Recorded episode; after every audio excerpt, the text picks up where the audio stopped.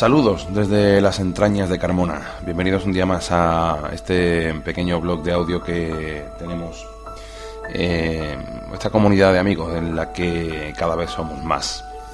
Eh, como artículo de hoy me gustaría exponeros un caso curioso. Verán, dicen que mm, a la masa de seres humanos que poblamos el mundo se le llama humanidad, pero que esa palabra también sirve para definir una cualidad del que tiene un corazón limpio, del que tiene una bondad y atenciones hacia los demás, sean quienes sean.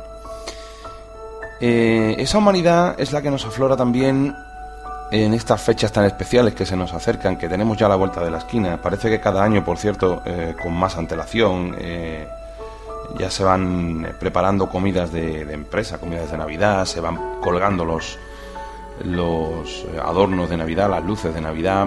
como digo, cualquier día nos vamos a, plantar que al regreso de vacaciones ya tendremos el alumbrado navideño en las calles.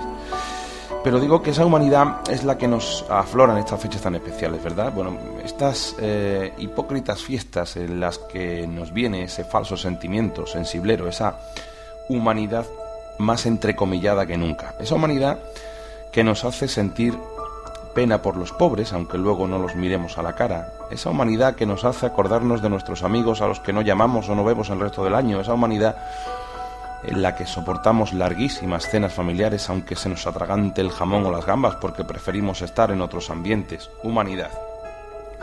Qué gran palabra. Tan grande es su definición como grande el destrozo que le causamos los propios humanos. ¿A qué iba yo? Ah, sí. Eh, eh, verán, acabo de ver un vídeo por internet. Es una autopista en Chile, plagada de coches, de tres carriles. Eh, en el medio de la carretera había un perro herido. De repente aparece otro perro esquivando coches, mirando a un lado y a otro.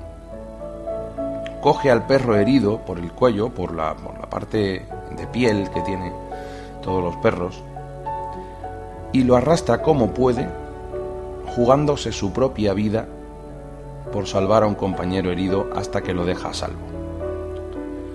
Sus intentos fueron en vano, el perro herido murió, un final triste para una historia acojonante, si me permiten la expresión. Y aquí planteo la pregunta, ¿cuántos de nosotros haríamos lo mismo? Jugarnos la vida por alguien que no conocemos lección recibida. Y he aquí lo esperpéntico del tema. Un perro, ese animal al que muchos tratamos con la punta del pie, utilizando expresiones como eres un perro flojo o hace un día de perros. Y tiene gracia.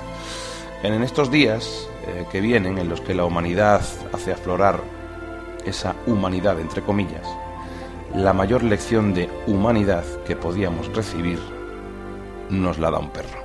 Es para meditar. Hasta mañana amigos. Bye.